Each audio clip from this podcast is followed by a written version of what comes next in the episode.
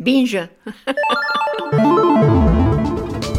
Salut à tous, c'est André-Anne Mélard, nous sommes le vendredi 25 mai et vous écoutez Binge Actu. L'info du jour, c'est le RGPD, le Règlement général sur la protection des données, acronyme barbare que vous voyez passer un peu partout depuis quelques temps. Texte voté en 2016, appliqué aujourd'hui. Vous en avez forcément entendu parler, tout simplement parce qu'on ne parle quasiment que de ça ces derniers temps. Même que d'après les calculs de Google Trends, le mot RGPD a dépassé le mot Beyoncé dans les barres de recherche. Graphique à l'appui. Rendez-vous compte, les gens ont cherché plus d'informations sur une nouvelle réglementation européenne ces derniers temps que sur Queen Bee. Un article de Quarker compare pourtant les abonnés au compte Instagram et Twitter de Beyoncé et de l'Union européenne. On n'est clairement pas sur la même empreinte numérique. D'un côté, on a plus de 15 millions de tweetos déchaînés et de l'autre, 22 000 abonnés plutôt curieux.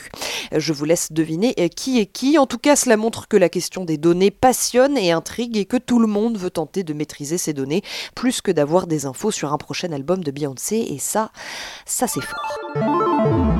L'histoire du jour se passe aux États-Unis. Là-bas, la Cour suprême de New York a accordé le droit à un couple de mettre leur fils d'une trentaine d'années dehors.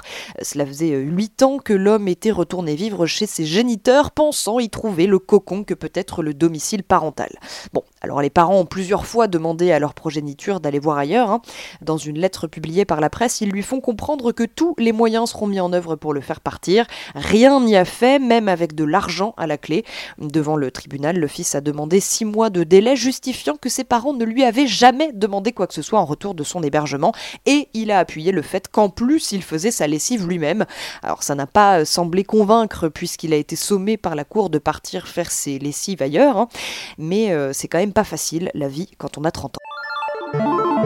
La gêne du jour nous est donnée par le footballeur brésilien Ronaldinho. L'ex-joueur du PSG a annoncé son projet de se marier avec ses deux femmes cet été à Santa Monica euh, du Brésil. D'après le journal brésilien Odia, une messe aura lieu dans l'intimité du trouble. Leur histoire d'amour a commencé en 2012 puis en 2016 lorsque Ronaldinho et sa première femme ont été rejoints par la troisième.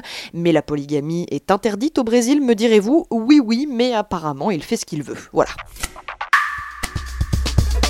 Le son du jour, c'est le dernier épisode des couilles sur la table. Mais dis-moi, mais pourquoi le sport reste un truc de mec? Pourquoi? Parce que le sport, par essence, c'est d'abord le spectacle. Or, dans les, représentations les plus ancrées historiquement, la femme doit être cachée. Merci d'écouter Binge Actu.